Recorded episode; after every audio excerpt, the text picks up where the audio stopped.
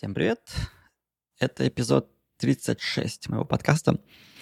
Но я ничего не публиковал, наверное, три месяца, то есть можно считать, что это второй сезон моего подкаста, который изначально назывался Илья Безделев аудиоблог.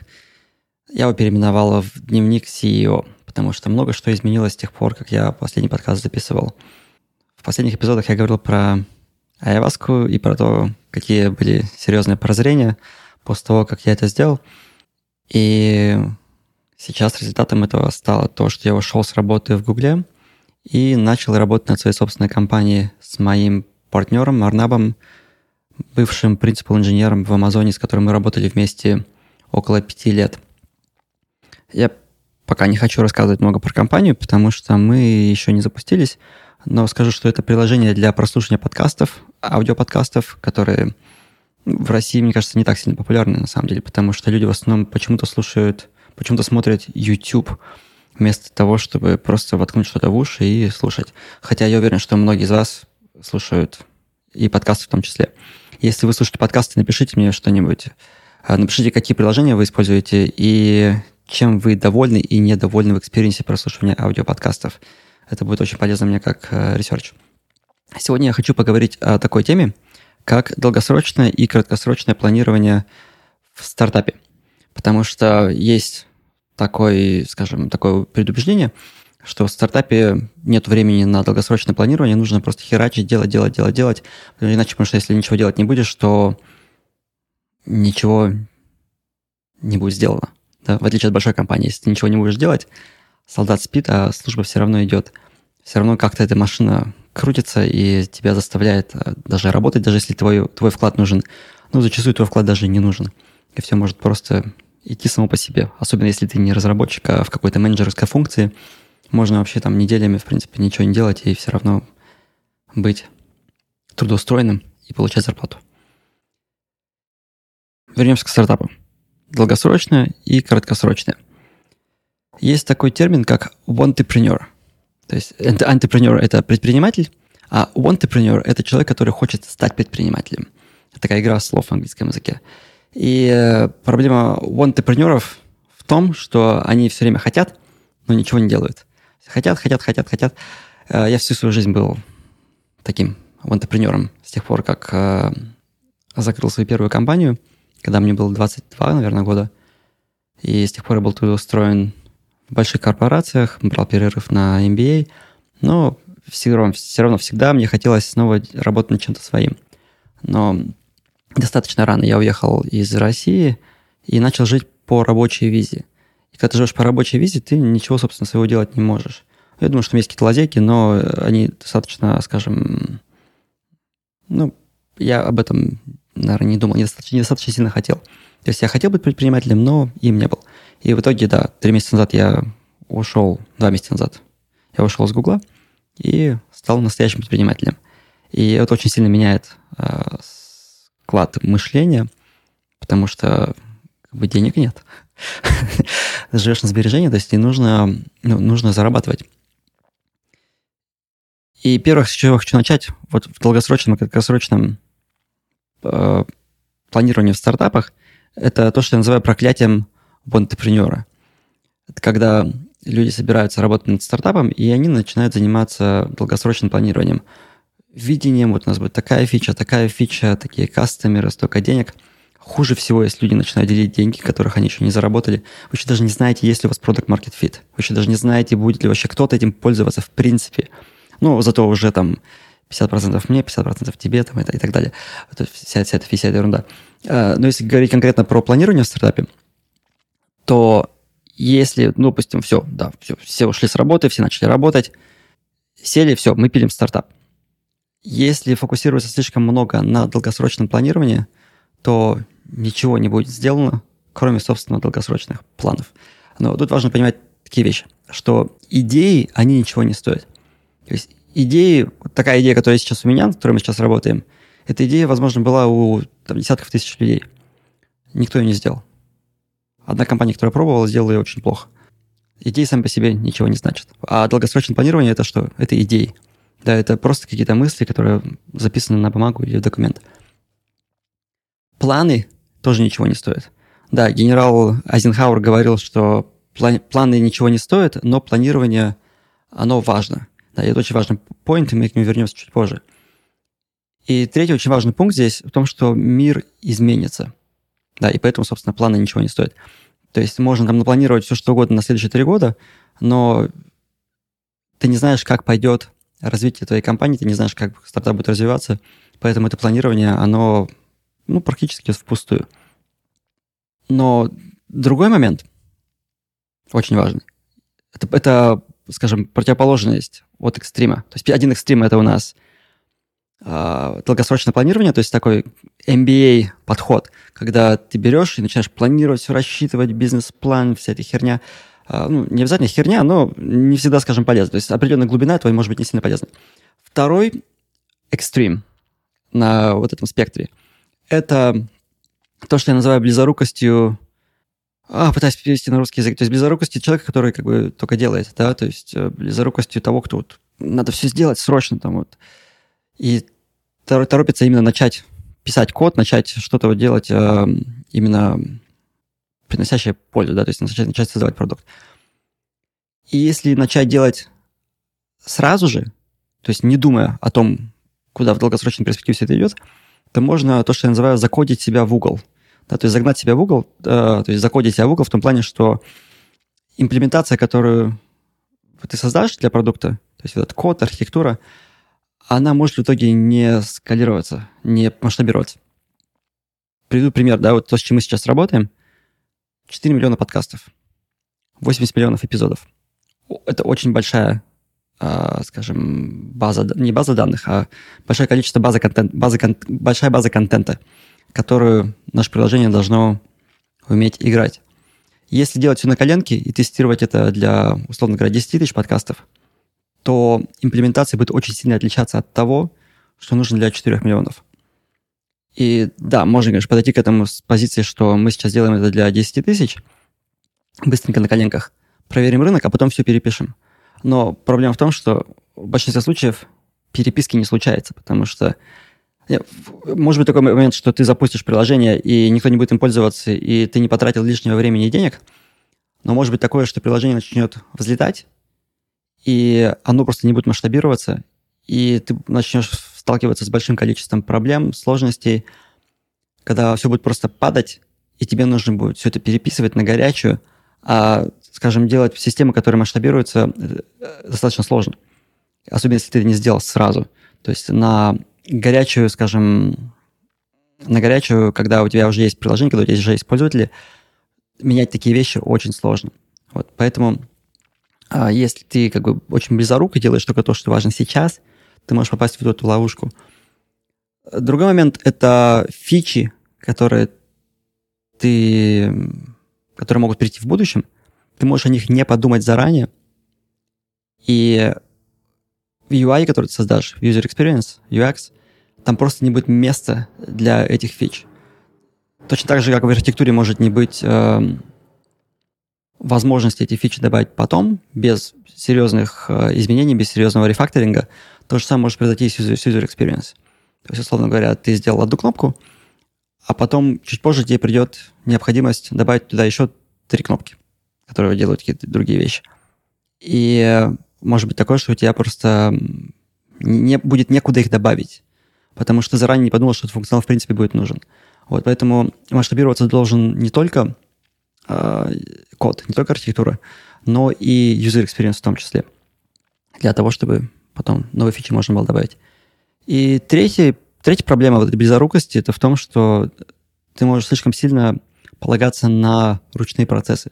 Допустим, не использовать uh, version control, да, контроль версии Git, не использовать CI-CD и так далее. И из-за этого, то есть может получиться очень много ручных процессов, которые в дальнейшем будут тебя очень сильно замедлять. То есть код, допустим, который не тестируется, да, и через через какое-то время у тебя возникает ситуация, когда ты просто не можешь ничего зарелизить быстро, потому что на все требуются ручные процессы. Ты краткосрочно э, выигрываешь, но долгосрочно ты на этом проигрываешь. То, что мы стараемся делать в стартапе, это балансировать э, долгосрочное и краткосрочное. И мы считаем, что да, это не одно против другого, это одно вместе с другим. Ну, мы делаем долгосрочное планирование. То есть, когда мы, перед тем, как мы начали вообще работать над продуктом, мы все равно прописали видение. Мы, мы понимаем, где наша так называемая полярная звезда, да, North Star, куда мы идем. Мы накидали список фич, над которыми мы в итоге хотим работать. Даже, я бы сказал, не список фич, а список проблем, которые мы хотим решить, и список фич, которые из этого выходят. Ну, мы потратили на это несколько дней, но это еще было до того, еще, как мы даже ушли с работы, до того, как начали писать э, код, до того, как начали все создавать. И почему это важно? Да? Это важно, потому что, допустим, когда мы делаем UX, мы понимаем, что, ага, будет такая-то функция, где она будет жить. И мы можем по-другому сделать изначальный UX, который, в котором этой фичи нет, который выполняет все те же функции, которые нам нужны в краткосрочной перспективе, но мы понимаем, что этот фреймворк, он будет масштабироваться, ну, UX-фреймворк, да, расположение элементов, uh, layout, это все будет масштабироваться на будущие фичи. То же самое с um, архитектурой. То есть мы понимаем, что это потом можно будет добавить. И, точнее, это потом нужно будет добавить потенциально. Поэтому мы делаем какие-то вещи немножко по-другому, делаем их более гибкими. И не всегда на это уходит больше времени с точки зрения написания кода. Не всегда.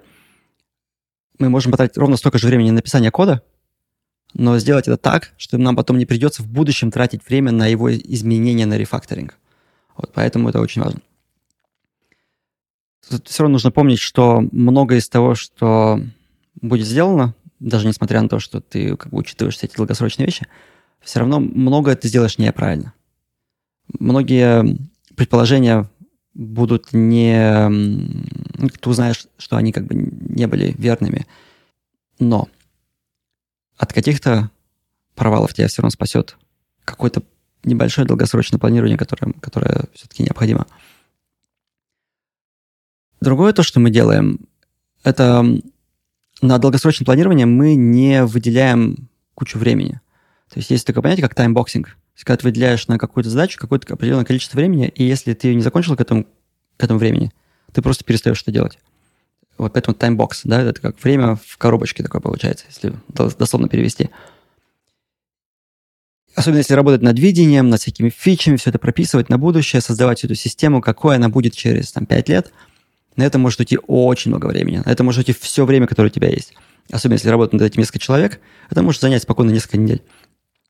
Поэтому мы обычно тратим не больше пары дней каждые где-то каждые три месяца, ну, мы только начали над этим работать, но все равно мы два раза уже, скажем так, тратили время на то, чтобы сначала определить наше долгосрочное видение, а потом чтобы понять, что из этого долгосрочного видения мы будем шибать в этом году, чтобы понимать, э, ну, на что нам нужно планировать, на что нам нужно рассчитывать.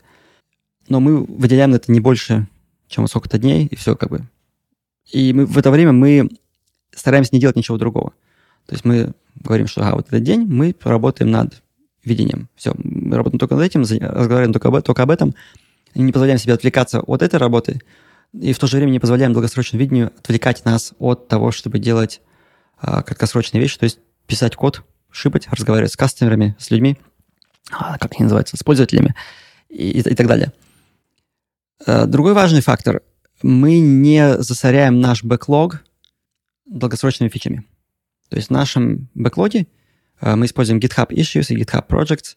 У нас только задачи на то, что будет сделано в следующие примерно 6 месяцев все долгосрочные идеи у нас живут в отдельном документе, буквально просто в маркированном списке в Google Доке.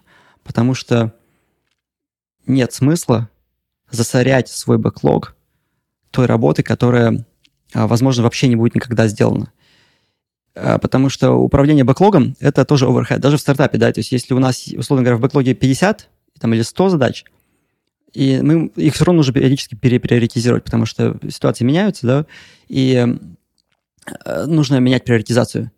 Если ты будешь добавлять все долгосрочные идеи, то, допустим, у тебя будет вместо 50 100, вместо 100 150, 150 вместо 150 200.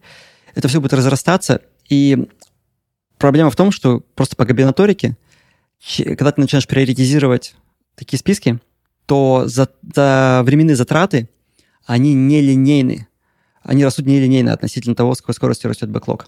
То есть, условно говоря, если на приоритизацию 10 задач ты тратишь э, X количество времени, то на приоритизацию 20 задач ты тратишь не, не 2X, ты тратишь, э, скорее всего, x в квадрате. Э, ну, это немножко утрировано, да, но, допустим, когда у тебя 50 задач, ты потратишь не в 5 раз больше времени, ты потратишь, скорее всего, в 10 раз больше времени на то, чтобы их приоритизировать. И эта мета-работа, она не приносит никакой пользы. Я бы даже назвал ее bullshit work на ранней стадии стартапа. Поэтому долгосрочные фичи лучше хранить где-то в другом месте. Когда ты начнешь над ними работать, тогда можно их уже занести в систему планирования, в GitHub или в Jira, и потом над ними работать, когда на это будет время. Точнее, когда это уже будет э, непосредственно приоритетом э, в родмапе. Очень важна приоритизация стартапе. У нас есть конкретный milestone, э, то есть мы шипаем закрытую бету буквально совсем скоро, и у нас есть три типа приоритетов. Это P0, P1, P2, то есть как приоритет 0, приоритет 1, приоритет 2. И э, приоритет 2, на самом деле, это те фичи, которые случайно попали как-то в GitHub э, в проект. Их, на самом деле, нужно вынести в документ, потому что их мы, не, мы над ними не будем работать. Э, P0, то есть приоритет 0, это то, что без чего мы вообще не можем запуститься в следующий, э, наш, следующий, наш следующий milestone. То есть, например, такие вещи, как не знаю, люди должны иметь возможность войти в приложение. То есть, если этого нету, приложение будет нефункциональным. То есть это, по сути, функциональная вещь, которая просто, если мы их не сделаем, они заблокируют запуск. Это P0. P1, P1 — это то, что можно запустить после запуска, но это тоже очень важно. И интересно происходит такая тенденция. Большинство P1, которые у нас были, они изначально были P0, потому что мы думали, что они очень важны э, для того, чтобы получить классный experience. Но по мере того, как мы разрабатываем приложение, по мере того, как мы сами им пользуемся, мы понимаем, что некоторые из этих P-Zeros, они на самом деле не такие важные, и их можно запустить позже. Поэтому они постепенно мигрируют в P1. И я думаю, что над чем бы вы ни работали, всегда будет такая тенденция, что изначально кажется, что какая-то фича более важна, чем она есть на самом деле. И поэтому хочется сразу все приоритизировать как самое важное, но впоследствии все равно приоритизация будет такая, что они станут на уровень, скажем, ниже по важности. И э, мы стараемся заранее задавать себе вопрос, а действительно ли это блокер, для, ну, блокирует запуск, либо можно сразу поставить этой фичи P1 и вообще не, не обращать на нее никакого внимания, работать только на, на P0. И последнее, о чем я хочу сказать, это автоматизация. Какие-то вещи, такие как использование облаков, допустим, serverless, э, бессерверных э, сервисов – вместо серверов. Да, допустим, ты, например, знаешь, как запустить что-то на Linux, там, да, вот быстренько запилить э, сервак, и тебе некогда изучать serverless. Но может быть так, что serverless на самом деле более эффективно для тебя, и, и более эффективно потратить несколько дней сейчас, чем даже в следующие 2-3 месяца потратить намного больше времени на администрирование этого Linux сервера, который будет постоянно там, с ним могут быть какие-то, какие проблемы. Там, патчить его нужно там, и так далее. А, поэтому мы решили сразу сделать в облаке, мы используем все serverless, то есть ушло несколько дней на то, чтобы со всем этим разобраться, потому что мы ни разу не, до этого не работали в Google Cloud э, с Firebase, но сейчас, уже даже спустя пару месяцев, нам это очень сильно экономит время. Второе – это использование CI-CD, то есть Continuous Integration, Continuous Delivery. Ну, Continuous Integration у нас как такового нет, потому что мы, у нас нет автоматического тестирования сейчас, э, но мы деплоим сразу же, то есть у нас все идет через GitHub – мы делаем а, pull реквесты потом пушим все в main branch, э, когда, когда, когда pull request э, как бы мержится, он мержится в, основной, в основную ветку э, репозитория, и система под названием Tramline подхватывает этот код и автоматически его релизит в тест-флайт на Apple App Store. Ну, если у вас веб-приложение, то будет релизиться куда-то на, на какой-то сервер или на э, бессерверное бессерверную инфраструктуру. Суть в том, что когда у тебя есть CI-CD, то есть, да, мы потратили несколько дней на то, чтобы ее настроить в самом начале, но сейчас мы не тратим вообще никакого времени на то, чтобы деплоить. То есть мы полностью исключили автоматический, э, ручной процесс, и это будет на нас работать, собственно, всю жизнь этого продукта. Даже если мы поменяем то, над чем мы работаем, эти процессы, эта инфраструктура все равно останется, и мы сможем ее повторно использовать, даже если мы сделаем э, pivot.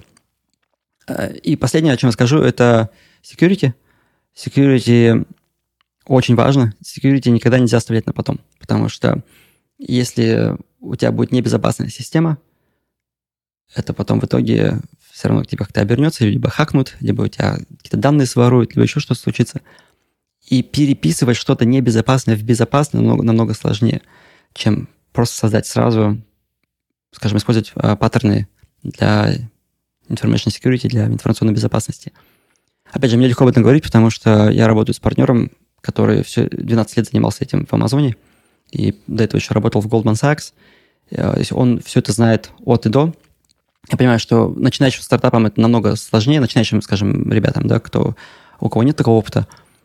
А, но если у вас есть такой опыт, если вы идете из большой компании, то есть, да, может быть такая тенденция, такое желание, типа, а нахер все это сложное, да, давайте сделаем на коленке все, чтобы было быстро. Вот это делать все на коленке, оно, да, выигрывает время в краткосрочной перспективе, но может похоронить вас, ну или, скажем, очень сильно замедлить, сильно вас укусить в зад во время а, там, первого запуска или между запусками, между первым и вторым запуском. Как-то так. Надеюсь, было полезно. Отпишитесь мне в комментах на, в телеграм-канале или где вы слушаете подкаст. Ставьте рейтинг. Все. Всем пока.